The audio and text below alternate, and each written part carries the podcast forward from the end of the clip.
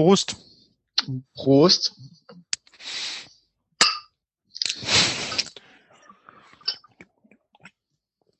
Mm. Ja, ich äh, trinke heute aus Gründen der ähm, das, äh, ich habe vergessen, mir ein Bier zu kaufen, kurz bei der Tankstelle noch holen müsst, was übrigens für die Verspätung, Dich, schäm dich. Ver, Ver, Verspätung zuständig ist, ein Holsten Edel äh, aus der Holsten Brauerei in Hamburg.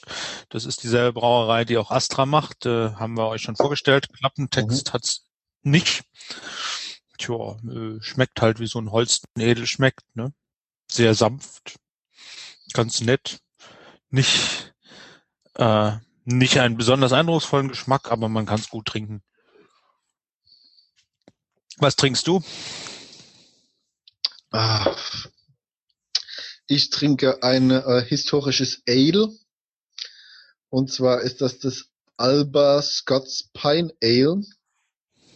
Ähm, und äh, das ist aus einer Kiste von historischen Ales, die ich vom Johannes geschenkt bekommen habe.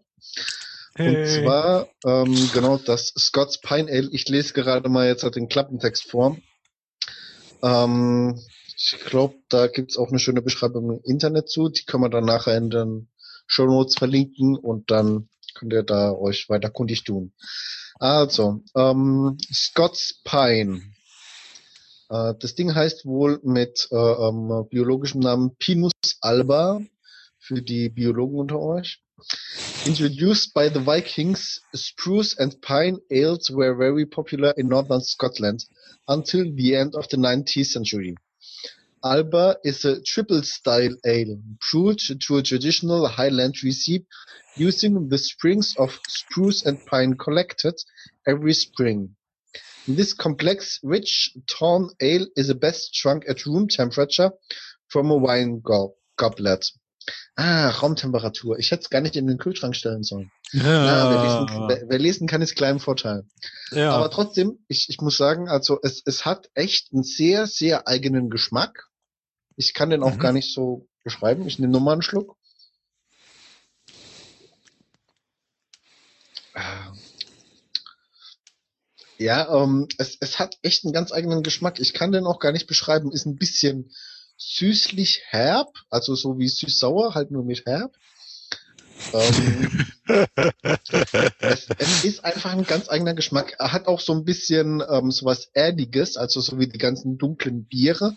Liegt wahrscheinlich dran, weil es einfach ein Ale ist. Ist aber was ganz eigenes. Also ich, ich kann das echt nur empfehlen. Hier, A, 7,5% Alkohol. Das ist auch nochmal ein Grund mehr, das zu trinken. Aber wie gesagt, ich kann es noch mal kurz in die Kamera halten. Sieht man das? Ja, wahrscheinlich nicht, ne? Nee, ähm, du, äh, müsstest, du müsstest nah, näher ran. Genau, aber wir werden es auf jeden Fall verlinken. Also sehr lecker Bier auf jeden Fall. Ein sehr lecker Bier.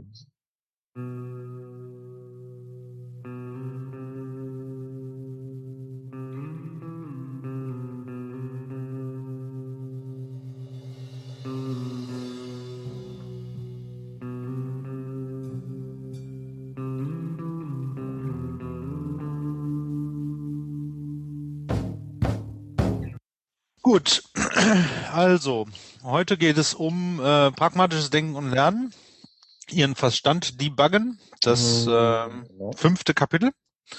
Ähm, und ja, beim letzten Mal ging es ja darum, äh, wie man seinen ganzen Verstand benutzt, ähm, wie äh, man quasi den R-Modus und den L-Modus so ein bisschen dazu bringen kann, ein bisschen mehr in ähm, Routine zu bringen. Und ähm, dazu gab es ja vertiefende Handlungen. Ähm, willst du die kurz vorstellen? Ja, kann ich kurz machen. Mhm. Äh, lass mich schon kurz gucken. Äh, ja, das habe ich alles noch. Vielleicht fassen, also, fasst sie ein bisschen zusammen, also sonst ist es wahrscheinlich sehr, sonst wird es heute sehr ja, lang. Genau. Also ich weiß nicht, inwieweit ähm, äh, ich lese, ich lese einfach, ich nenne einfach nur mal die Stichpunkte. Mhm. Also als vertiefende Handlungen ähm, äh, war angegeben, dass man ähm, Morgenseiten verfassen soll. Also das war ja eine der Methoden, die wir für den ähm, äh, für den L-Modus hatten. Ne? äh, um, um den ein bisschen zu forcieren, dann sollte man einen Witz schreiben, um auch so ein bisschen diese Assoziationsgeschichte ähm, wieder voranzutreiben oder zu schulen. Ähm, dann sollte man, äh, wenn man an einem Problem arbeitet, mehrere Sinne mit einbeziehen, also dieses multisensorische ähm, sollte man ausprobieren und äh, wie fun also verschiedene Dinge ausprobieren, wie das am besten funktioniert. Dann sollte man von äh, seinem üblichen Lesematerial abweichen, beziehungsweise von seinem üblichen Filmmaterial. Ähm, äh, dann sollte man das Lieb im, Liebling im Lieblingsrestaurant etwas bestellen, das man noch nie bestellt hatte. Man soll Probleme auf dem Kopf betrachten, also das heißt genau das Invertierte ausprobieren.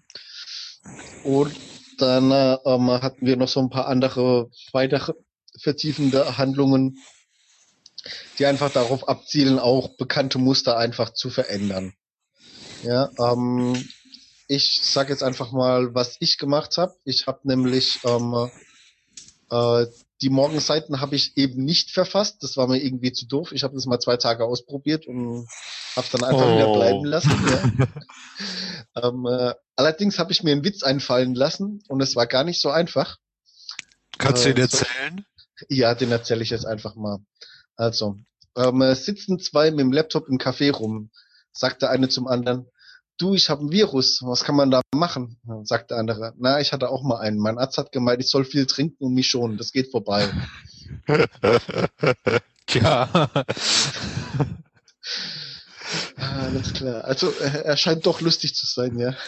er ist lustig genug, vor allen Dingen erinnert er mich an eine Situation und das ist nicht nur ein Witz, sondern das ist eine ernsthafte Geschichte.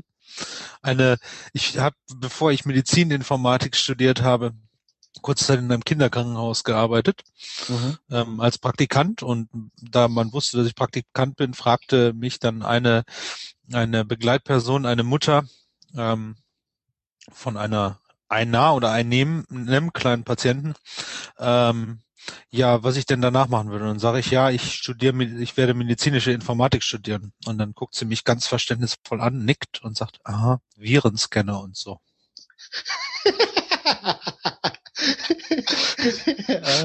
der ist auch nicht schlecht. Der ist auch nicht schlecht. Mit dem Unterschied, dass sie es, glaube ich, ernst meinte und ich sehr viel, sehr viel Geduld aufbringen musste, um meine Gesichtszüge nicht entgleiten zu lassen. Ja, es ist aber eine geile Anekdote. Die kommt, also die ist doch besser wie mein Witz, ja. Ich muss das ehrlich mal sagen. Oh, es, ist, es schlägt in dieselbe Kerbe. Du siehst, du hättest ihn nur ein bisschen weiterentwickeln müssen. richtig, richtig. Aber das war schon mal nicht schlecht. Okay. Ähm, äh, ich habe äh, außerdem noch das ausprobiert, mehrere Sinne mit einzubeziehen, ähm, wenn ich an einem Problem arbeite. Wobei ich dann festgestellt habe, dass ich das von Natur aus auch schon irgendwie mache, weil wenn ich mich wirklich auf ein Problem konzentrieren will, dann setze ich mir meistens meine Kopfhörer auf und mache mir Musik drauf.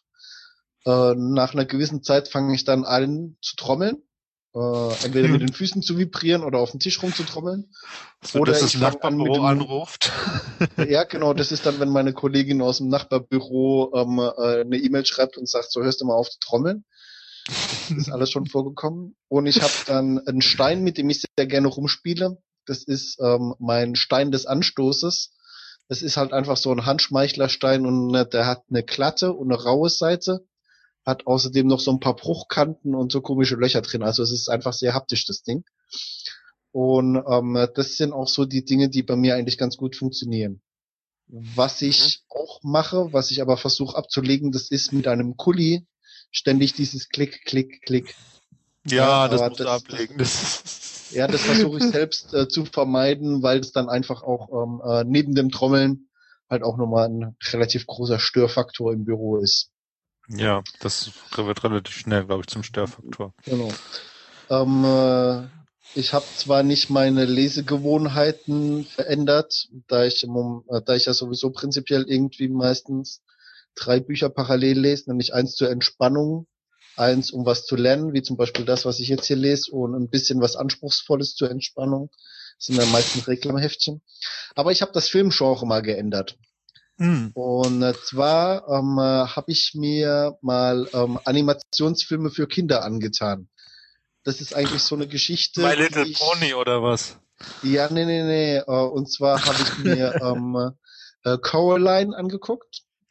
Das mhm. ist so ein bisschen angelehnt, also ich weiß nicht, ob es von Tim Burton ist, aber es ist so ein bisschen wie äh, ähm, äh, A Corpse, äh, Corpse Wedding oder so. Also äh, ähm, ist so ein bisschen Tim Burton mäßig. Und ähm, Mary und Max habe ich mir angeguckt. Das ist ein australischer Knet-Stop-Motion-Film. Äh, und das sind eigentlich so Dinge, die, die gucke ich mir, wenn dann mal an, wenn es wirklich außergewöhnliche Sachen sind, aber sonst eigentlich nicht. Und mhm. ich muss sagen, es war schon interessant, weil wenn man das so ein bisschen mit Abstand sieht, dann äh, sind, sind diese Kinderanimationsfilme eigentlich schon ganz schön harter Stoff. Also das hat mich echt okay. überrascht. Inwiefern harter Stoff? Ähm, also bei Mary und Max zum Beispiel ähm, geht es darum, dass halt irgendwie ein kleines Mädchen ähm, das dick ist und ein Muttermal hat und die ganze Zeit gehänselt wird und so weiter, eine Brieffreundschaft anfängt mit einem äh, Typen in Amerika, der mitten in der Stadt wohnt und Asperger-Syndrom hat. Oh. So, und äh, das halt zu einer Zeit, ähm, wo Asperger noch nicht bekannt war oder noch nicht äh, ähm, so populär war, dass man, oder was heißt populär war, wo, wo man noch nicht sofort gesagt hat, oh, der hat Asperger, sondern das war halt einfach ein komischer Kauz, wurde mhm. dementsprechend auch komisch behandelt. Und die kleine Mary, die wurde halt sowieso gehänselt. Und die Freundschaft von denen geht dann halt über Jahre. Mary studiert dann irgendwann und am Schluss ähm, besucht sie halt den Max und der Max ist dann tot. Und so diese, diese ganze Geschichte, das ist halt schon harter Stoff zwischendrin, wo man sich dann als Erwachsener reflektiert drüber nachdenkt und wo man sich da sagt, so, naja, ähm, das ist ja schon nicht so ohne. Und bei Coraline geht's halt darum, ähm, äh, dass die Coraline in, eine Parallel, in ein Paralleluniversum flieht und dann halt äh, feststellt, dass es dort äh, auch nicht besser ist wie hier und dann versucht wieder zurückzukommen und damit ihre Probleme hat. Auch nicht mhm. ohne. Genau, ähm, was gibt noch zu sagen? Ich habe äh, mir ein Essen bestellt, das ich noch nie hatte. War lecker. Und ich habe meine Morgenroutine variiert. Ähm, das hat auch funktioniert. Ja. ich glaube, mehr kann ich dazu jetzt nicht sagen. Na gut. Und dann gehe geh ich das Ganze mal durch. Ich muss dazu sagen, seit dem letzten Podcast war ich viel mit Umziehen und anderen Dingen beschäftigt, habe also nicht so viel gemacht. Die Morgenseiten habe ich noch nicht angefangen. Ich will es aber echt ausprobieren. Ähm, Witze lasse ich mir ständig einfallen. Mir fällt aber jetzt keiner ein. ähm, Hattest ja vorhin deinen Witz, ne? Wortwitz, ja, ja. Nee, den habe ich mir ja nicht einfallen lassen. Den habe ich ja erzählt, den, den habe ich ja erlebt. Ähm, ähm, ja, mit den mehreren, mit den mehreren Sinnen wäre sicher mal was, was ich, äh, was ich irgendwann mal ausprobieren könnte. Ähm, also ich, ich nutze das schon, dass ich immer mal wieder mit was rumspiele, ne? Wenn man hier so sieht. Ich habe mhm. hier so einen wunderschönen Dübel, mit dem kann man während eines Podcasts wunderschön rumspielen, um seine Denkleistung zu erhöhen. Äh, Filmgenre und Bücher habe ich nicht so viel Neues ausprobiert. Gegessen habe ich jetzt seit dem letzten Mal nichts Neues, aber ich habe dieses Jahr unheimlich viel indische Küche kennengelernt. Ähm, und die Morgenroutine variieren fällt mir schwer, weil ich fast gar keine Morgenroutine habe. Ich, weil der Johannes steht nämlich immer erst mittags auf. Ne? ah, nee, nee, nee, aber ich habe, das ist bei, es läuft bei mir halt zwangsläufig jeden Morgen etwas an. Es gibt zwar so ein paar Dinge, die sich so ab und zu einschleifen, aber man muss sagen, das äh, ständige äh, an einem anderen Ort sein hält auch einen ganz schön davon ab, zu sehr morgenroutinig zu werden, nicht? Ja. Also ich hatte so gegen Ende in England immer so diese Routine, mir morgens immer einen schwarzen Kaffee zu holen bei an einer bestimmten Stelle und ähm, so weiter, aber das bricht natürlich dann abrupt ab, wenn man woanders ist, ne? Ja. Und insofern ist das, was da an Morgenroutine zusammenkommt, immer, und ich variiere das sowieso out of necessity relativ häufig, dass ich nicht so sehr, ich habe nicht meine feste Auf Aufstehzeit oder sowas. Das, also da, das muss ich sagen, das hat mich echt überrascht, ähm, dass ich doch eine klar definierbare Morgenroutine habe. Also das heißt, bis ich im Büro ankomme, ist es eigentlich jeden Morgen immer das gleiche, auch in der gleichen Reihenfolge. Mhm. Oder in derselben Reihenfolge vielmehr. Und äh, das, das war schon ein bisschen ein Aufwand, das dann auch bewusst zu ändern. Mhm. Ja Aber gut. Geklappt, ne? Also ich habe natürlich jetzt die Morgenroutine, dass ich immer mit der 5 und dann mit der 3 und dann mit der 100 äh, 100 73 fahre. Mhm. Die, die, diese Morgenroutine zu variieren, würde mir extrem schwer fallen, weil alle anderen Verbindungen wahrscheinlich exorbitant länger dauern würden. da wäre ich jetzt nicht wirklich bereit, da die Morgenroutine zu ändern. Es sei denn, wir kriegen ja in Hamburg einen neuen Busfahrplan. Aber so bis zu dem Zeitpunkt, zu dem ich aus dem Haus gehe und auch was ich im, im Bus mache, ob ich Podcasts höre, ob ich was lese, ob ich ähm, ob ich irgendwie äh, SMS oder oder E-Mails schreibe oder ob ich einfach mal morgen sage, ich habe jetzt keinen Bock, ich mache gar nichts. Das ändert sich ja. tatsächlich jeden Morgen und das ist je nach Lust und Laune. Das ist unterschiedlich. Gut, gehen wir in das Kapitel 5 rein. Genau. Ja, ähm,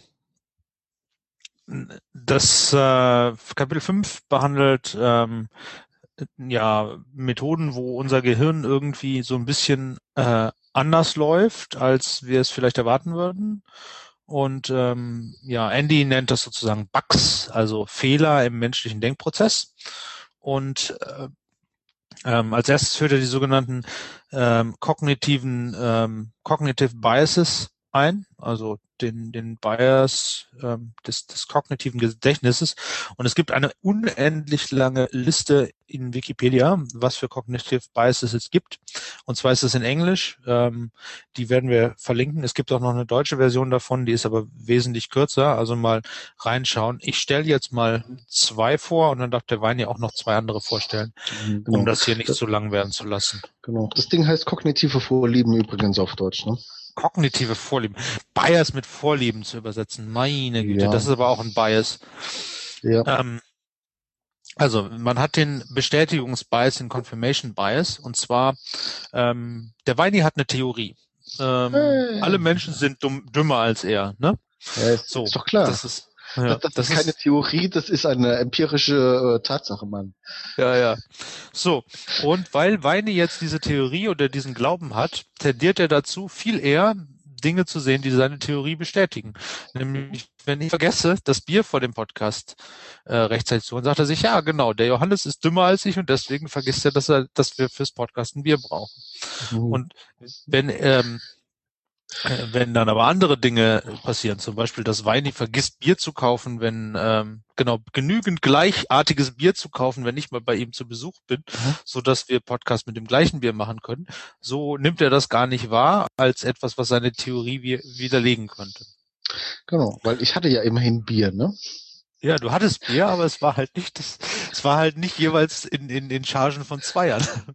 Ja, aber du hattest ja überhaupt kein Bier, also ist das schon noch mal was anderes. Das ist noch weniger als, ne? genau. Hm? okay. Ähm, was und noch? Ähm, dann gibt's den Hawthorne-Effekt. Ähm, heißt Hawthorne übrigens, glaube ich. Hawthorne-Effekt. Hawthorne-Effekt. Ja. Und äh, das ist der Effekt, der sich dann einstellt, wenn äh, man Menschen beobachtet. Und es ist, also ihr werdet das vielleicht kennen, wenn ihr auf der Arbeit irgendwas Neues einführt und da kommt so ein schlauer Mensch, der euch beim Einführen hilft und während der euch dabei zuguckt, funktioniert alles prima, weil jeder halt ähm, irgendwie die Disziplin hat und jeder das auch gut machen will, weil ja alle motiviert sind. Mhm. Und dann geht er weg und dann lässt man es ein bisschen schleifen und ist hier nicht mehr so motiviert und ist da nicht mehr so motiviert. Und plötzlich ist alles so wieder so ganz schnell beim Alten, wie es vorher war.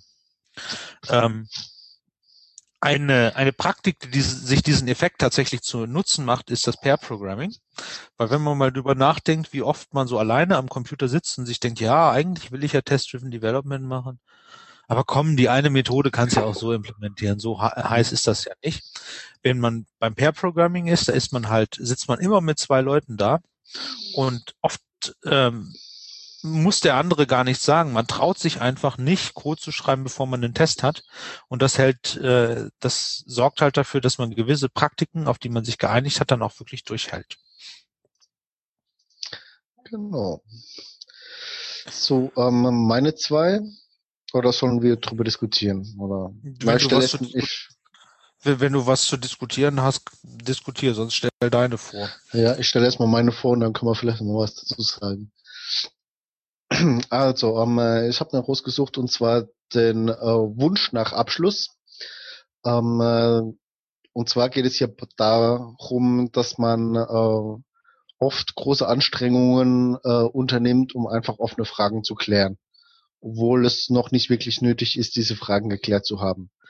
Mhm. Ähm, das ist einfach auch so ein bisschen äh, dadurch vorangetrieben, dass man einfach sich einen fixen Rahmen schaffen will in äh, dem man sich bewegen kann und äh, das schafft allerdings nur vermeintliche Sicherheit. Denn äh, spätestens, wenn es dann mal so weit kommt, dass man ähm, irgendwas anpassen muss, irgendwas ändern muss, ähm, kommt man nämlich in das Problem, dass man dann sagt so, naja gut, ähm, durch diese Änderung muss ich jetzt so viele Sachen nochmal äh, umdefinieren oder so, so viele Fragen neu aufwerfen, dass es auch vorher keinen Sinn gemacht hat. Allerdings mhm. gibt es halt wirklich diese Neigung, dass man sagt, ich will erstmal alle offenen Fragen geklärt haben, bevor ich irgendwas mache. Ja, ja und, das ist dann äh, schwierig. Ja, genau, damit verbaut man sich eben auch ein bisschen ähm, äh, das, das Agile am Schluss. Ne? Ja. Genau. Ähm, dann habe ich äh, noch den äh, Trugschluss durch Benennung. Ähm, das fand ich sehr cool, äh, weil da kann ich wieder ein bisschen hier meine äh, sprachwissenschaftliche, philosophische Seite einbringen. Und äh, zwar ähm, geht es darum, dass äh, hier mit dem Grundsatz gearbeitet wird, wenn ich etwas benenne, also wenn ich eine, eine Benennung, sprich eine Bezeichnung für etwas finde, dann sei das gleichbedeutend mit einer Definition. Ist es aber nicht. Hm. Denn der Trugschluss hier ist, ähm, dass jeder für eine Benennung auch eine unterschiedliche Definition haben kann. Also das heißt, wenn äh, klassisches Beispiel, ähm, das hatten wir auch schon in sicher dem einen oder anderen letzten Podcast, wenn ich sage, hey, wir brauchen hier ein Konzept, da stimmen mir tausend Leute zu. Jawohl, Konzepte sind geil. Wir brauchen einfach ein Konzept, weil mit Konzepten ja, lässt sich gut arbeiten. Ne? Ja, so. Und dann sagst du mal fünf Leuten, schreib mir ein Konzept äh, zu einer, zu einem gewissen Use Case. So. Und von den fünf Leuten kriegst du dann wahrscheinlich zehn unterschiedliche Konzepte zurück, die absolut gar nichts miteinander gemeinsam haben weil eben nicht klar genau definiert wurde, was gehört denn in ein Konzept rein. Und das ist eben mhm. so ein Beispiel für die Software. Ähm, ein anderes Beispiel, was mir auch noch eingefallen ist, das ist ähm, in der Philosophie wird mit diesem Trugschluss ähm, äh, wird dieser Trugschluss explizit umgangen, indem man erstmal die Benennungen definiert, mit denen man einen Sachverhalt beschreibt. Ja, das heißt, man definiert die Wörter, mit denen man eine Definition formuliert. Ähm, und äh, das ist dann natürlich nochmal so dieses Ganze auf die Spitze getrieben, weil in der Philosophie geht es dann oft darum, dass dann einer sagt, ja, man kann das ja gar nicht so beschreiben, weil eigentlich ist die Definition von einem Sachverhalt ja ganz anders. Mhm. Ja. Und, und das ist äh, auch wirklich, da, da muss man sehr drauf achten. Deswegen bin ich auch ein Fan von Glossaren. Weil wenn es im Glossar steht, dann kann man sagen, da steht, wie es gemeint ist. Und so machen wir es. Ja, ich kann natürlich sagen, ich sehe es immer noch anders. Ja, natürlich, klar, aber da müssen wir uns um die Definition streiten. Ne? Ja. Ja, also sicher, sicher eine schöne Liste. Mhm. Lohnt sich auch mal die, die Stück für Stück durchzugehen. Ich glaube, es lohnt sich relativ wenig, wenn wir da jetzt noch mehr von, von ja. äh, runterbilden. Mhm, genau. Ja, sprich. Ja, die, die, ähm, die kann man dann, gibt's die irgendwo nicht als, als äh, Wikipedia-Kram? Ne? Ja, ja, ja, wir verlinken die, wir verlinken ja, die. Genau. Also die, wie gesagt, ihr müsst äh, an diesem, an dieser Stelle Englisch können, weil die deutsche doch sehr kurz ist, aber die englische ist echt, mhm. wir sind bestimmt 100 Stück drauf. Mhm. Ähm, dann äh, ein, ein kurzer Punkt, ähm, der, der ganz witzig ist und der mir auch schon das ein oder andere Mal aber aufgefallen ist, ist, er redet hier von dem ähm, Platonic Fault, also dass wir bestimmte Dinge nur weil unser Elmut sie als Symbole beschreiben kann, relativ schnell reduzieren. Und besonders deutlich sieht man es daran, ähm, über was ähm, so die Grabenkämpfe geführt werden, was denn so die Zukunft sein wird.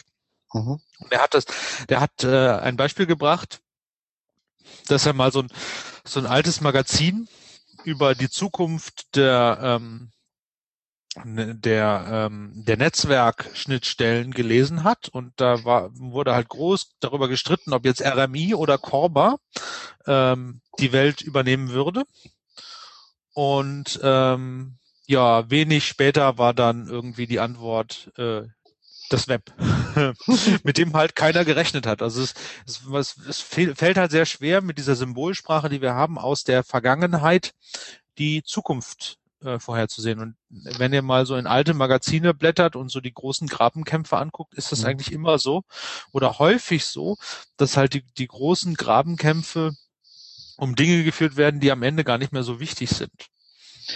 Richtig. Äh, genau, ich glaube, da ging es um Magazine aus Anfang, Mitte der 90er, hat er gesagt, ne? Mhm. Ja, da, da, also ich, ich fand es auch sehr lustig, das zu lesen.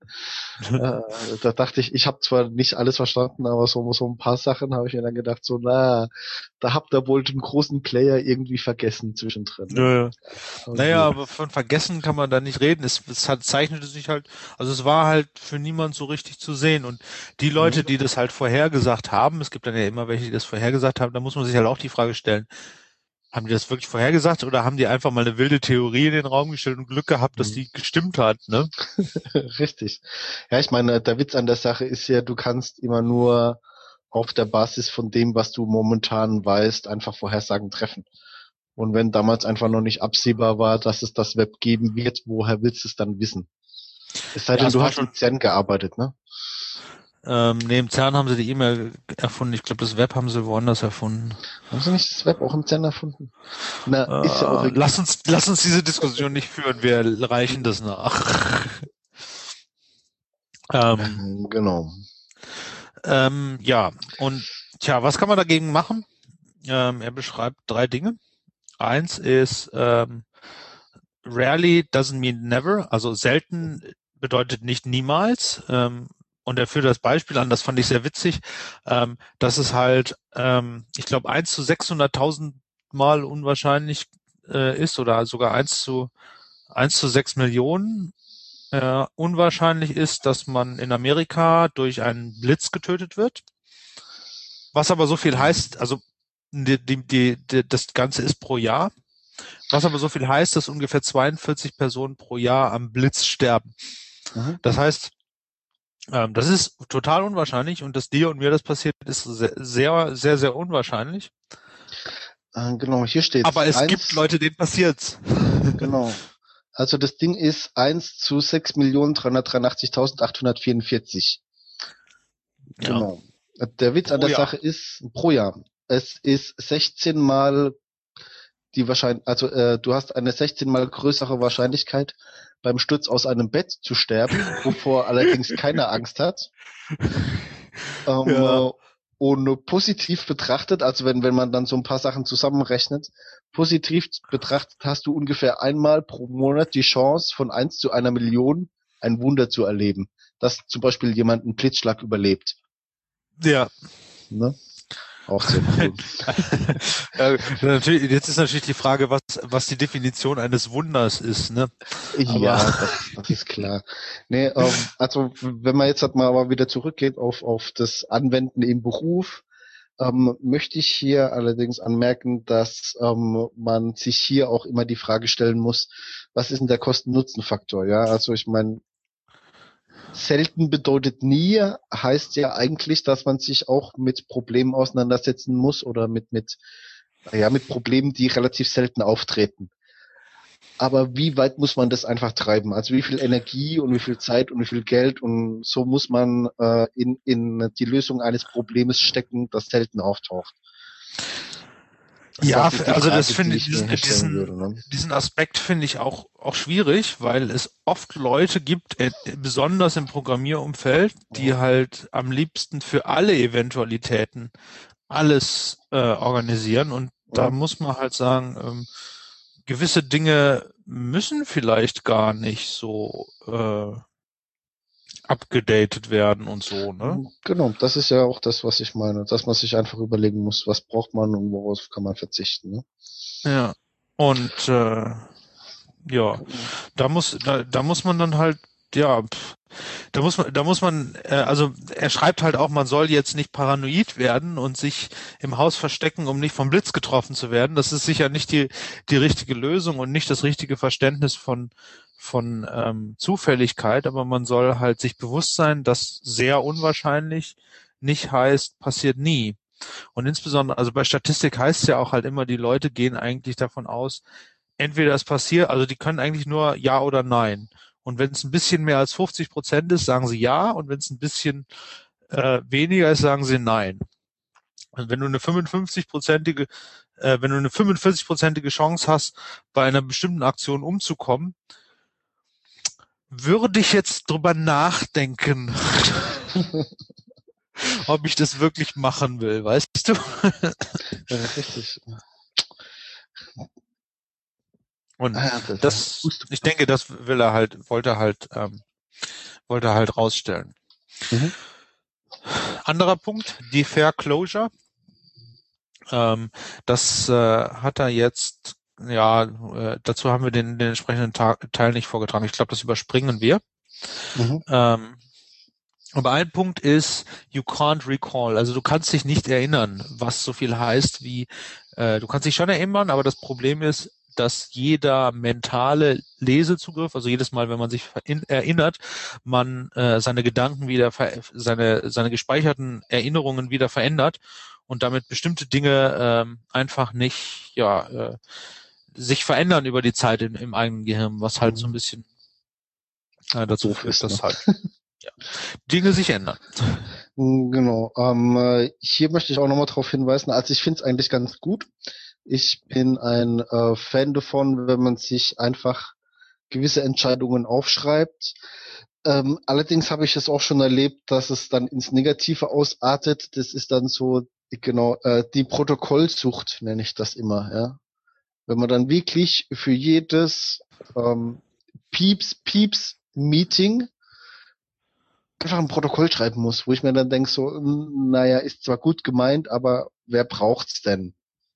Ja, ja. also das, das, äh, ich, ich sag dann immer, wenn es denn wirklich wichtig ist, dann kann man ein Protokoll schreiben, auch mit den wirklich wichtigen Informationen drauf. Ähm, aber man soll halt die gesunde Mischung zwischen diesem Protokollieren und ich nenne es öffentliche Notizen. Also ich mache mir gerne eine Seite, wo ich dann drauf schreibe, in dem Meeting haben wir für mich wichtige Punkte das und das beschrieben. Allerdings erhebt dann diese Notizseite keinen Anspruch auf Vollständigkeit. Da steht nur drauf, was für mich wichtig war. Ne? Allgemeingültigkeit. Mhm, genau, da steht halt nur drauf, was für mich wichtig war, dass ich mich dran erinnere. Ja. Und äh, da muss man, also das, das finde ich halt auch so eine gesunde Mischung dann. Hm. Ja. Na gut, gehen wir ja. zum nächsten Punkt. Ähm, das sind den, Generationen, ne? Ja. Ähm, da geht es darum, dass es unterschiedliche Generationen gibt, also unterschiedliche Stereotypen. Ähm, äh, hier gibt es auch ein äh, schönes Zitat vom Douglas Adams. Ich finde es so geil, dass ich es einfach mal vorlese. Ich denke, das ist noch drin. Ähm, äh, und zwar schreibt er hier in Lachs im Zweifel, das ist einer seiner Bücher. Alles, was es schon gibt, wenn du auf die Welt kommst, ist normal und üblich und gehört zum selbstverständlichen Funktionieren der Welt dazu. Alles, was zwischen deinem 15. und 35. Lebensjahr erfunden wird, ist neu, aufregend und revolutionär und kann dir vielleicht zu einer beruflichen Laufbahn verhelfen. Alles, was nach deinem 35. Lebensjahr erfunden wird, richtet sich gegen die natürliche Ordnung der Dinge. So, mit diesem Ausspruch hat er eigentlich schon die Grundlage zu dem ganzen Kapitel vorweggenommen, und zwar, dass du je nachdem, in welchem Altersabschnitt oder in welchem Lebensabschnitt du dich befindest, ähm, hast du eine unterschiedliche Sicht auf die Dinge, die um dich herum passieren. Wenn man das mal ein bisschen aufsplittet äh, auf die letzten paar Generationen, die jetzt aktuell so im Arbeitsleben stehen, ähm, äh, würde ich die einfach mal kurz zusammenfassen, die er hier ähm, auflistet. Äh, wichtig dabei zu wissen ist, das sind die Generationen, die gelten für Amerika, ja? also für die USA mhm. im Speziellen. Und zwar ist, haben wir hier die stille Generation, das sind die 1925 bis 1942 geborenen. Das sind die Konformisten im grauen Flanellanzug. Dann haben wir die Babyboomer-Generation 1943 bis 1960. Das sind die moralistischen Schiedsrichter. Dann haben wir die Generation X von 61 bis 81. Das sind die freie Agenten. Dann haben wir die Millenniums-Generation von 1982 bis 2005. Das sind äh, loyal, nicht unternehmerisch denkend. Und dann haben wir die Homeland Generation. Das sind dann 2005 bis, ist noch offen. Das sind die, die eben erst geboren wurden. Äh, die lassen wir jetzt einfach mal außen vor. Ja, da ist auch schwierig drüber zu reden, weil da weiß man noch nicht so viel drüber. Ähm, genau.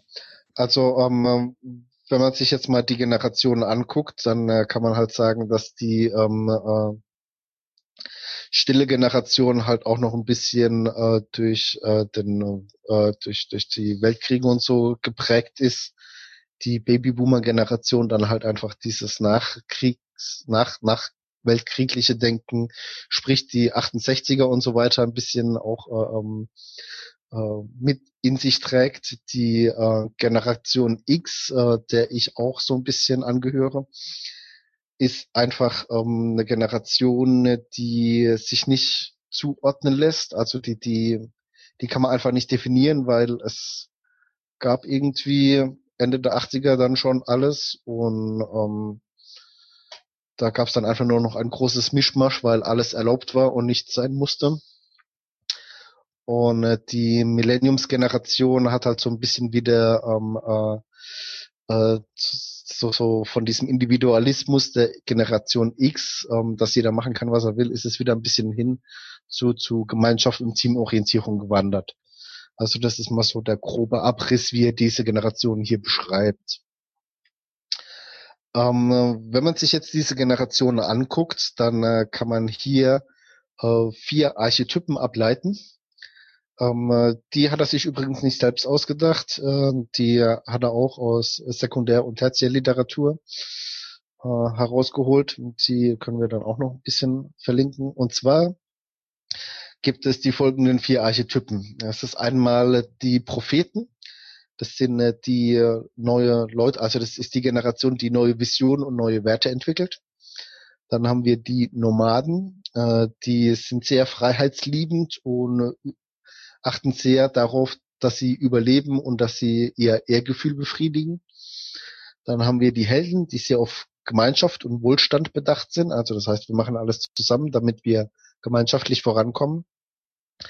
Und dann haben wir die Künstler, die sehr pluralistisch sind und mit sehr viel Sachverstand versuchen, eine Rechtsstaatlichkeit zu erzeugen, die für alle gilt. Wobei, wobei man natürlich sagen muss, das sind sehr, sehr, sehr grobe Kategorisierungen. Also genau. jetzt, der Aufschrei, das passt zu mir überhaupt nicht, ist voll, vollkommen berechtigt, aber ähm, natürlich kann eine Theorie, die so grob ist, nicht äh, jedes Individuum korrekt eingruppieren.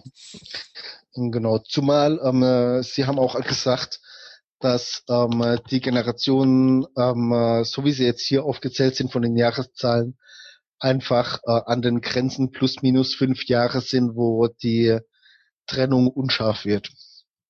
Also das heißt, da hast du einfach zehn Jahre Übergang oder je nachdem, wo du aufwächst, in der Stadt, auf dem Land, ähm, in, in welchem Bereich, hast du dann einfach nochmal unterschiedliche Präferenzen.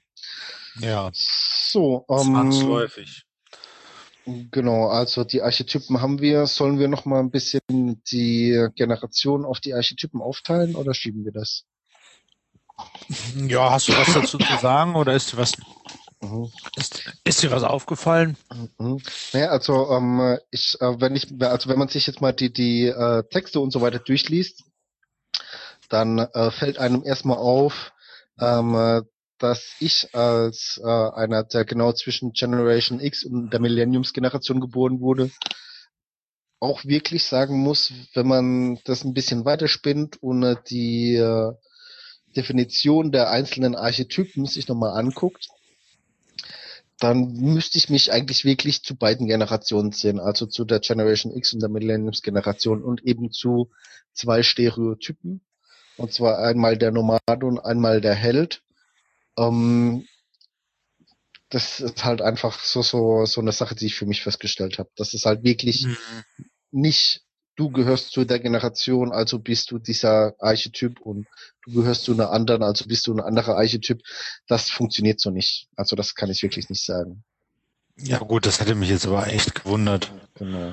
Also, ich, also ich, ich wage auch sogar auch zu bezweifeln, ähm, ähm, ja gut, wir hatten es schon drüber, das gilt halt für Amerika. Ich glaube, in Europa haben wir hier einfach nochmal das Problem, dass durch den Ersten und Zweiten Weltkrieg im Prinzip drei Generationen komplett ähm, jenseits von irgendwelchen Archetypen äh, sich entwickeln mussten oder gar nicht die Chance hatten, sich zu einem Archetyp zu entwickeln. Und äh, da müssen wir vielleicht mal gucken, ob sich dieses Modell überhaupt für Europa annehmen lässt. Ja, weil es ist natürlich, ist es natürlich sicher auch ein bisschen anders, weil in Europa immer schon die Einflüsse aus anderen Kulturkreisen größer waren ähm, und ähm, wir uns äh, immer schon nicht ganz so isoliert, wie die Amerikaner das zum Teil getan haben, entwickelt haben. Mhm. Und ja, und naja, ganz offen, oder man, man muss, ähm, man muss natürlich auch sagen, die, die zwei ähm, äh, die zwei Weltkriege, die sind natürlich hier in Europa etwas härter eingeschlagen als in Amerika. Ja. Ähm, in Amerika hat er gesagt, ähm, das ist ganz interessant, äh, man kann diese, diese Generationenabfolge relativ lange zurückbringen, außer eine Generation, die den Bürgerkrieg gehabt hat, das hat das halt völlig außer, außer ja, Rand und war das 1600 noch irgendwas war das, ne? Ja. Was schon krass ist, dass man das so lange zurückverfolgt. Ähm, mhm. Ja. Ich finde es eine ganz witzige Kategorisierung. Die Frage, die sich da natürlich stellt, was bringt dir das jetzt praktisch?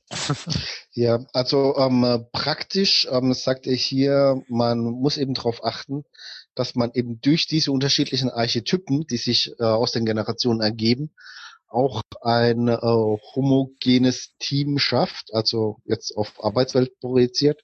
Das heißt, du schaffst einfach ein, ein, ein, ein, ähm, ein heterogenes Team, Entschuldigung, und mhm. versuchst von jeder Generation oder von jedem Archetypen mindestens einen darin dabei zu haben, um eben durch Vielfältigkeit möglichst unterschiedliche Sichtweisen reinzukriegen, ähm, um dann auch Probleme effektiv lösen zu können. Weil wenn du nur mit, also wenn du nur Leute hast, die der gleichen Generation angehören, dann versteifen die sich so auf eine Lösung, weil sie sich auch gegenseitig darin bestärken, dass du dann vielleicht andere, effektivere Lösungsansätze gar nicht ausprobierst, weil sie alles sagen, das ist der Weg und den gehen wir. Hm. Ja, das kann schon sein. Ja. Ähm, das, also ja, es ist letzt, letztendlich ist alles nur, ähm, macht dir irgendwie bewusst, äh, dass, ähm, dass, dass, dass es halt auch Menschen gibt, die anders ticken. Mhm. Also da, das, genau. das bringt uns ganz schön an den nächsten, äh, an den nächsten Punkt, den, den ich jetzt so ein bisschen schnell abhandeln würde, weil er, weil er in dieselbe Richtung zielt, nur mit einem anderen Unterbau. Und das ist dieser Myers-Briggs-Type äh, Indicator. Also das sind vier Achsen, auf die ähm, man quasi Menschen ähm, einjustieren kann. Wir, mhm. wir verlinken das nochmal, aber ähm, hier geht es im Prinzip äh, introvertiert versus ähm, extrovertiert, mhm. ähm, dann hat man ähm, fühlend äh, gegenüber oder, oder ähm, sensing, also ähm, das heißt, äh, sensorisch, haptisch ja, und so weiter, alles, alles was du ja sensorisch gegen ne? gegen Intuition, mhm. Denken gegen Fühlen ähm, und ähm, ähm, Judging versus Perceiving, also ähm, ähm, beurteilen gegenüber ähm, ja analysieren und äh, das läuft in dieselbe Richtung, ist halt quasi eine andere, ein, ein anderes Ding. Und ich glaube, ein großer Teil dessen ist es, ähm, und das wird auch sicher in einer der Next Actions gesagt, hier überleg dir mal, wie deine Generational ähm, de, deine Generation ist und wie dein dein ähm, MBTI Indicator ist mhm. ähm, und was was machst du was würdest du jetzt dahin hingegen gehen machen ne Genau, also eine vertiefende Handlung ist dann wirklich, machen Sie einen Persönlichkeitstest. ja, machen Sie einen Persönlichkeitstest. ähm, ich ich glaube auch diesen MB, MBTI, ähm, äh, wenn ich mich recht entsinne, gibt's da jede Menge äh, Tests im Internet, die man auch wohl unentgeltlich machen kann. Wobei ich ähm, mir bei ähm, Tests im Internet immer etwas ja also, unsicher so, wäre, ob die seriös sind. also ich, ich habe sowas ähnliches, ich weiß jetzt nicht, ob das MBTI war, aber ich habe sowas ähnliches mal in einem Seminar gemacht.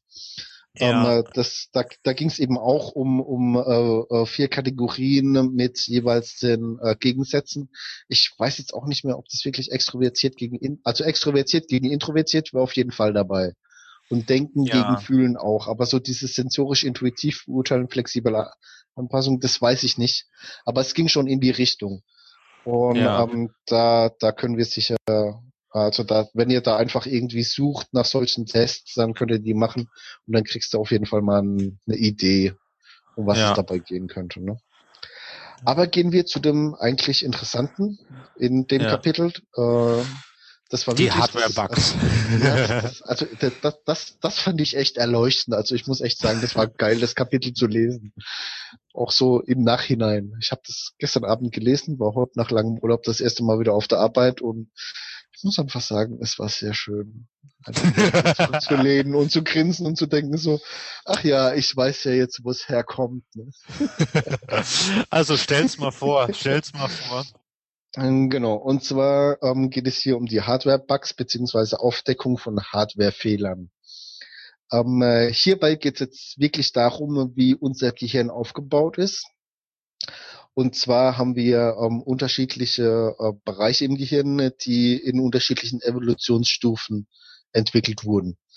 Ähm, also das heißt so diese Großhirnrinde äh, und dieser ganze Kram, das ist eben relativ spät in der menschlichen Entwicklung entstanden, äh, wo dann eben auch das bewusste Denken stattfindet und so weiter. Aber wir haben noch ganz viel, was da unten drunter liegt in dem Lizard Train, also in, in dem Eidechsengehirn sozusagen. Das sind so diese spontanen Handlungen, also alles was was ad hoc passiert. Ja, alles was man äh, einfach so rausschmeißt oder macht oder tut ohne darüber nachzudenken. So, und ähm, äh, er zitiert hier auch wieder aus einem anderen Buch, und zwar vom Dr. Dr. Albert ähm, Bernstein, äh, Dr. Albert Bernstein, der eben dieses Buch, das Dinosaurier-Syndrom, sprich ähm, die Eidechsenlogik, äh, ähm, 1989 veröffentlicht hat. Und daraus hat er jetzt einfach mal ein paar Punkte rausgezogen. Äh, und ich werde, glaube ich, zu den Punkten auch gleich noch ein bisschen was sagen. Hm. Ähm, so, und zwar ähm, äh, haben wir den ersten Punkt, das ist ähm, dieses Verhalten kämpfen, fliehen oder vor Schreck erstachen. Ähm, das heißt, je nachdem, wie man persönlich eingestellt ist, äh, geht man dann sofort zum Angriff über, wenn irgendwie was passiert. Also das heißt, wenn man mhm. irgendwie aufgeschreckt wird, dann geht man entweder gleich drauf los und kämpft, e-, egal ob es nötig wäre oder nicht. Man zieht sich zurück und flieht. Also das heißt, man schmeißt alles weg und sagt, ähm, tschüss, ich bin da mal weg. Ja. Oder man bleibt einfach vor Schreck erstarrt sitzen und macht erstmal gar nichts. Hm. Also Typic, um, ähm, typical. genau, so und, und diese Verhaltensweisen, die sind einfach aus der Urzeit da. Das ist einfach äh, ähm, äh, so tief in unserem Hirn drin, dass man da relativ schwer drum rumkommt. So, dann haben wir ähm, einen weiteren Effekt, das ist ähm, immer alles sofort erledigen. Ähm, das heißt, es gibt so diese, ähm, diese Menschen, die dann, äh, wenn sie Aufgaben erhalten oder Aufgaben verteilen, dann einfach immer darauf bedacht sind, das ja auch sofort zu erledigen oder den anderen Leuten so lange auf den Füßen rumzustehen, bis sie sofort erledigt haben. Wo ich mir dann auch ab und zu denke, so ja, ist ja gut, ich habe die Aufgaben ja erhalten, aber ich habe noch anderes Zeug zu tun. Und deswegen schreibe ich das auf meine Liste und wenn es dann dran ist, dann mache ich das schon. Ne? Also das, das ist dann auch ein bisschen nervig. Äh, jetzt wird's interessant. Jetzt kommen nämlich so die die Punkte, wo ich dann ähm, heute geistig äh, Häkchen hinter die Liste gemacht habe. äh, bei dem einen oder anderen Kollegen. Der Johannes lacht, er weiß, von wem ich spreche. Nee. Ähm, und, und, zwar ist es ähm, äh, dominant sein, also das heißt so dieses typische Alpha-Tier-Gehabe ich bin's Alpha-Tier und weh, du kommst mir ins Gehege und mit Zähnen und Klauen wirklich alles verteidigen und äh, darauf bedacht sein, dass ich ja wohl der Chef hier bin und mir sowieso keiner was kann. Damit einher geht dann natürlich auch das Territorium verteidigen. Also das heißt, ähm, niemals irgendwas teilen. Ja, keine Informationen, keine Tipps, keine Tricks, keine Connections, ähm, äh, kein, kein Platz im Büro mit irgendjemand teilen, sondern alles meins, alles meins, alles meins. Ja? Weil teilen ist böse, teilen ist schlecht. Und wenn ich Informationen aus der Hand gebe, dann könnte ich mich ja entbehrlich machen. Der nächste Punkt ähm, geht dann auch ein bisschen damit einher. Der nächste Punkt ist dann fauchen, wenn es weh tut. Ähm, da geht es im Prinzip drum, dass man sich nicht darum kümmern soll, Probleme zu beheben, sondern sich nicht drum kümmert, sich nicht drum kümmert, nicht sich nicht, drum, sich nicht, nicht drum kümmern soll. dass man sich nicht drum kümmert, ein Problem zu beheben, sondern dass man einfach bei jeder sich bietenden Ge Gelegenheit einfach immer alle Leute daran erinnert, dass Wer man ja so schlimm dran ist und dass es ja so viel zu tun gibt und dass man gar keine Zeit hat, alles richtig zu tun und dass ja irgendwelche anderen Leute äh, äh, schuld dran sind, dass es irgendwie nicht so läuft und, und dass es halt einfach nicht fair ist. Da habe ich einen großen Haken hinten dran gemacht übrigens. Das war wieder sehr, sehr faszinierend. Und dann am Schluss natürlich ähm, so dieses, ähm, wie ich das mache, ist es das Beste und wie andere das machen, geht's überhaupt nicht, ist sehr schlecht. Ja. Das heißt, ähm, es gibt äh, einfach so dieses binäre Denken eins und null. Ja, ähm, ich ist okay, der Rest macht nur Scheiß. Ich glaube, mehr muss man zu dem Punkt nicht sagen. Ja, ne? Mehr muss man dazu glaube, nicht sagen. Glaube, ja. Ja, ich, ich, ich denke auch, da, da kannst du, da kannst du so deinen Büroalltag äh, nacherleben. Das ist ja auch in so einem Buch äh, aufgeschrieben. Dinosaur Brains deals all those impossible people at work. Ähm, mhm. Ich guck mal, ob wir eine deutsche Version dazu verlinken können, sonst verlinke ich die englische. Okay. Ja, also ähm, ich, ich, ich habe hier die deutsche Version. Ist bestimmt ich, witzige, ja, ist bestimmt eine witzige Sache, ist eine bestimmt eine, eine witzige Sache zu lesen. Mhm. Ähm, das auf jeden Fall. Wäre wär vielleicht doch mal ein nettes nächstes Buch. Naja. Ähm, genau. Und, naja, gut. Gucken. Letz, letztendlich, der, ähm, das, das Witzige ist, ähm, das sind ja halt Hardware-Bugs. Also das, sind, das liegt in unteren Hirnregionen, also in Hirnregionen, wo es zum Teil, ähm, die, die wir zum Teil auch mit anderen Tierarten äh, teilen, also nicht nur den Affen, sondern auch noch entwicklungsgeschichtlich früheren. Und ähm, das sind, also die sind so, so in die Hardware eingegossen, die kriegt man gar, gar nicht so richtig raus. Ähm, genau. Und ähm, das, das Einzige, was er halt irgendwie sagt, was man dagegen machen kann, ist halt ähm, äh, ja kurz Luft holen und den etwas langsameren, moderneren Gehirnteilen oben Zeit geben zu mhm. sagen, denk, denk doch noch, noch mal drüber nach, bevor du deinem Chef jetzt eins in die Fresse haust. genau. Ähm, ein schönes Beispiel, was er hier anspricht, ähm, äh, das ist ähm, das des Briefeschreibens. Ja. Das, das finde ich sehr schön. Ähm, äh, übrigens habe ich dazu auch gleich noch ein Beispiel. Und zwar sagt er hier, früher war das ja so, dass man äh, beim Briefeschreiben erstmal relativ viel Zeit darauf verwenden musste, das Ding handschriftlich zu verfassen. Und äh, dann musste man ja auch noch mal warten, bis eben der Bote vorbeikommt und das Ding abholt. Und in der ganzen Zeit, die das gedauert hat, bis man den Brief endlich losschicken konnte, hat man einfach nochmal drüber nachdenken können, hatte man genug Zeit, um dann sich vielleicht zu entscheiden und zu sagen, naja, ist vielleicht doch nicht so eine gute Idee, das jetzt genau so zu schreiben. Und das ist eben ein Problem in der modernen Welt, weil eine E-Mail mal schnell geschrieben, mal schnell in einem Chat irgendwo was reingepackt, in einem Blogpost oder in einem Forum oder weiß der Geier was. Ähm, da, da ist dann halt viel gesagt, was man sich im zweiten und dritten Moment vielleicht einfach ähm, hätte sparen können. Ja. Ein schönes Beispiel, was ich jetzt dazu habe, ähm, das hat mir ein Kollege erzählt, und zwar hat ein Kollege, ein Kollege, also ein Kollege zweiten Grades, der hat eine Verzögerung beim Absenden der E-Mail eingestellt von zehn Minuten.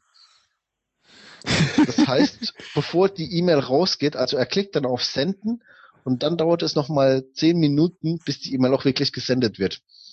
Ähm, hat schon so einiges ähm, deeskaliert, schon allein dadurch, dass er es nicht eskaliert hat, sondern einfach nochmal zehn Minuten gewartet hat und dann einfach gesagt hat so, ach, komm, ich, ähm, ich schreibe das einfach nochmal ein bisschen anders, weil war jetzt vielleicht wirklich nicht so der Burner, wie ich das geschrieben habe.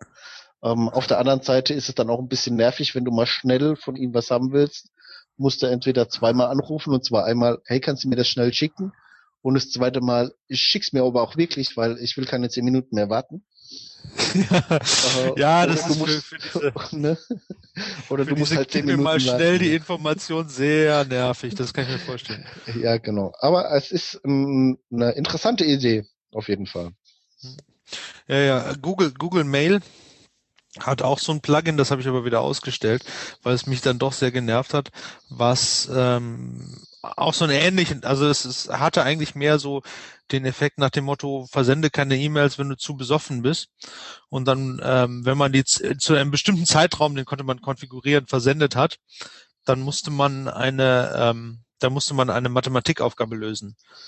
Leider waren die Mathematikaufgaben für mich so einfach, dass ich sie wahrscheinlich auch ziemlich sturzbesoffen noch lösen konnte. Und es hat einfach genervt, deswegen habe ich es wieder ausgestellt.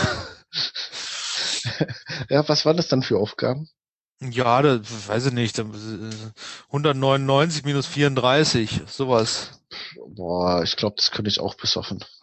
Ja, ja, ja. Also das, ich glaube, es hat nicht viel, es hat nicht viel gebracht, deswegen habe ich es wieder ausgestellt. Ja, ja. Naja, bringen wir das Kapitel zu einem Ende mit dem mit dem letzten Abschnitt. Uh, no, now I don't know what to think. Also jetzt weiß ich nicht, was ich denken soll. Ähm, Genau, weil wir haben ja jetzt hat, äh, schon gehört, dass wir im Prinzip äh, durch viele, viele unterschiedliche Dinge äh, gar nicht dazu befähigt sind, irgendwas Gescheites zustande zu bringen. Ja. No? Ne? Und da sagt, sagt er halt, ja, ähm, so viel Kopf darf man sich da auch nicht drum machen, sozusagen. Mhm, ähm, genau. Lass einfach mal deine Intuition spielen. Also wirklich arbeite ruhig mit der Intuition, arbeite mit dem, was sofort auf dich reinbrasselt, aber dann nimm dir halt die Zeit, das zu verifizieren. Also da gibt's so, mhm. so äh, Fakten, wenn man irgendwas rausfindet, dann kann man so ein paar Fragen stellen. Ich lese jetzt mal drei vor. Ähm, how do you know? Also wie weißt du, woher weißt du das, was du jetzt gerade mhm. gesagt hast? Says who? Also wer hat es dir gesagt? Von wem hast du das übernommen? Mhm. Ähm, und der letzte, does it always happen? Can you think of an exception? Also passiert das immer so oder gibt es da eine, gibt's da eine Ausnahme? Und das sind, glaube ich, ganz gute Leitdinge, an denen man sich dann ranhangeln kann, um halt solche, um halt die, die, die, die Bugs, die man so in seinem täglichen Denken hat, ähm, sagen wir mal, zu umschiffen, ähm, einen Workaround zu finden. Genau, also das heißt im Prinzip sagt er hier auch einfach, der Mix macht es, ja. Und zwar geht er nochmal ein bisschen auf das Dreifußmodell ein. Ähm, du sollst schon deine Intuition nutzen, wenn du dann eben zum Beispiel auf, ähm, auf dem Expertenniveau bist. Kann es ja sein, dass du einfach intuitiv die Lösung für verdammt komplexe Probleme schon weißt. Du kannst aber nicht unbedingt erklären, warum es so ist. Ja? Und äh, dann musst du eben hingehen und musst sagen, alles klar, ich habe jetzt eine intuitive Lösung und die scheint auch super zu funktionieren aber dann sollst du dir einfach die Zeit nehmen und auch nochmal zu beweisen, dass es auch wirklich so ist. und eben auch äh, klar zu machen, es ist nicht nur eine intuitive Lösung, sondern es steckt auch Gehalt dahinter. Ja? Also es ist auch wirklich mit Wissen hinterfüttert, dass es so funktioniert. Und hm. die, also die drei Fragen, es gibt noch mehr Fragen, die man sich stellen kann. Ähm, und da gibt's gibt's da auch noch ein Buch dazu? Weiß ich gar nicht.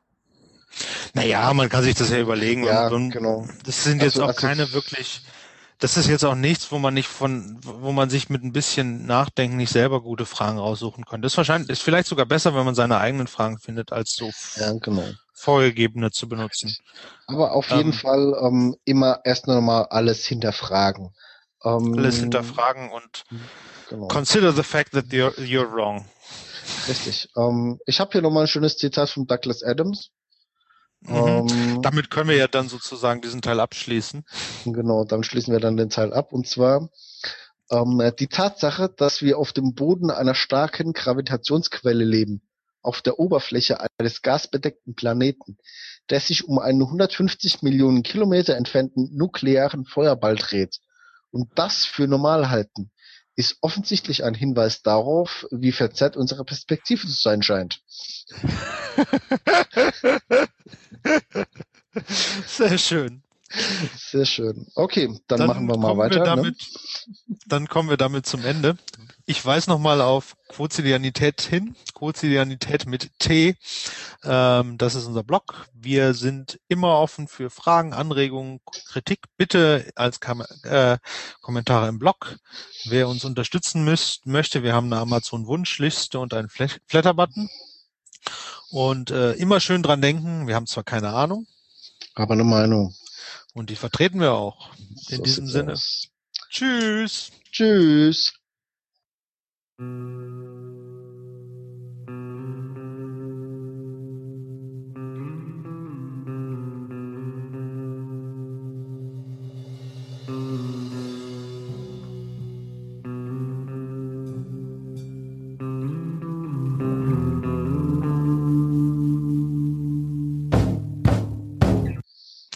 Vieles, was ich von mir dachte, war ich sicherlich noch nie, und für vieles, was ich bin, fehlt mir noch die Fantasie.